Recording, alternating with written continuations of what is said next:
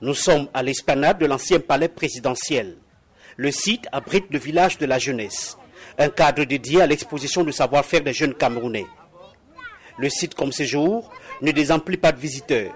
La plupart sont des jeunes et porteurs de projets à la recherche des financements. Est-ce que vous financez les projets qui sont déjà en activité ou bien ceux qui veulent commencer?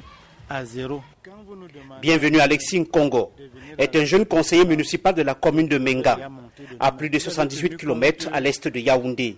Il se trouve ici dans le stand du Modepa, le mouvement de défense de la patrie qui a initié un concours de financement de projets de jeunes.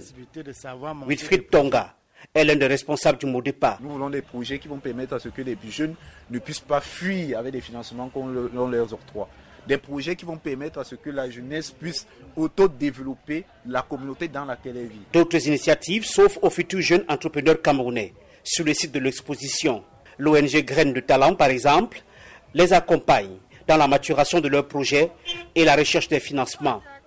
Tatiana Bimoga, conseillère d'entreprise. Nous les aidons en fait à mûrir leurs idées, ensuite à faire un prototype de leur projet à tester le projet sur le marché et s'il est viable, aller maintenant le réaliser.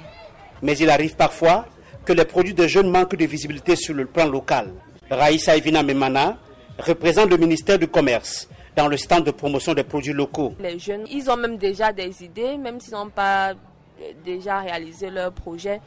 Mais à la fin, ils se disent toujours comment on va faire pour commercialiser, comment on va faire pour vendre. Nous, le ministère du Commerce, on les aide justement à pénétrer les supermarchés. L'initiative Youth Connect, née au Rwanda en 2012, est implémentée depuis 5 ans au Cameroun. Elle finance également des projets d'entreprise des jeunes.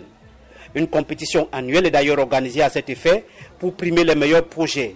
Mathurin et Sama coordinateur de l'espace Youth Connect au village de la jeunesse. C'est une compétition qui va permettre de mettre en perspective chez les jeunes porteurs de projets d'entreprise l'esprit de compétition. Ils vont soumissionner en ligne et puis ils vont engager une compétition en ligne et c'est au thème de cette compétition que les sept meilleurs projets seront primés. Grâce à un programme de financement des projets par des partenaires internationaux, Flavienne Gombigna, 27 ans, a créé à Douala une entreprise qui emploie aujourd'hui 11 personnes à la production de saucissons à base de poissons locaux. Après que j'ai remporté un concours organisé par les Nations Unies, notamment le PNUD, j'ai gagné une somme de 9000 dollars. J'ai pu ouvrir mon entreprise et créer voilà une, une mini-industrie de production. Le gouvernement a créé en 2016 le Fonds national d'insertion jeune, destiné au financement et à l'accompagnement des jeunes promoteurs en auto-emploi.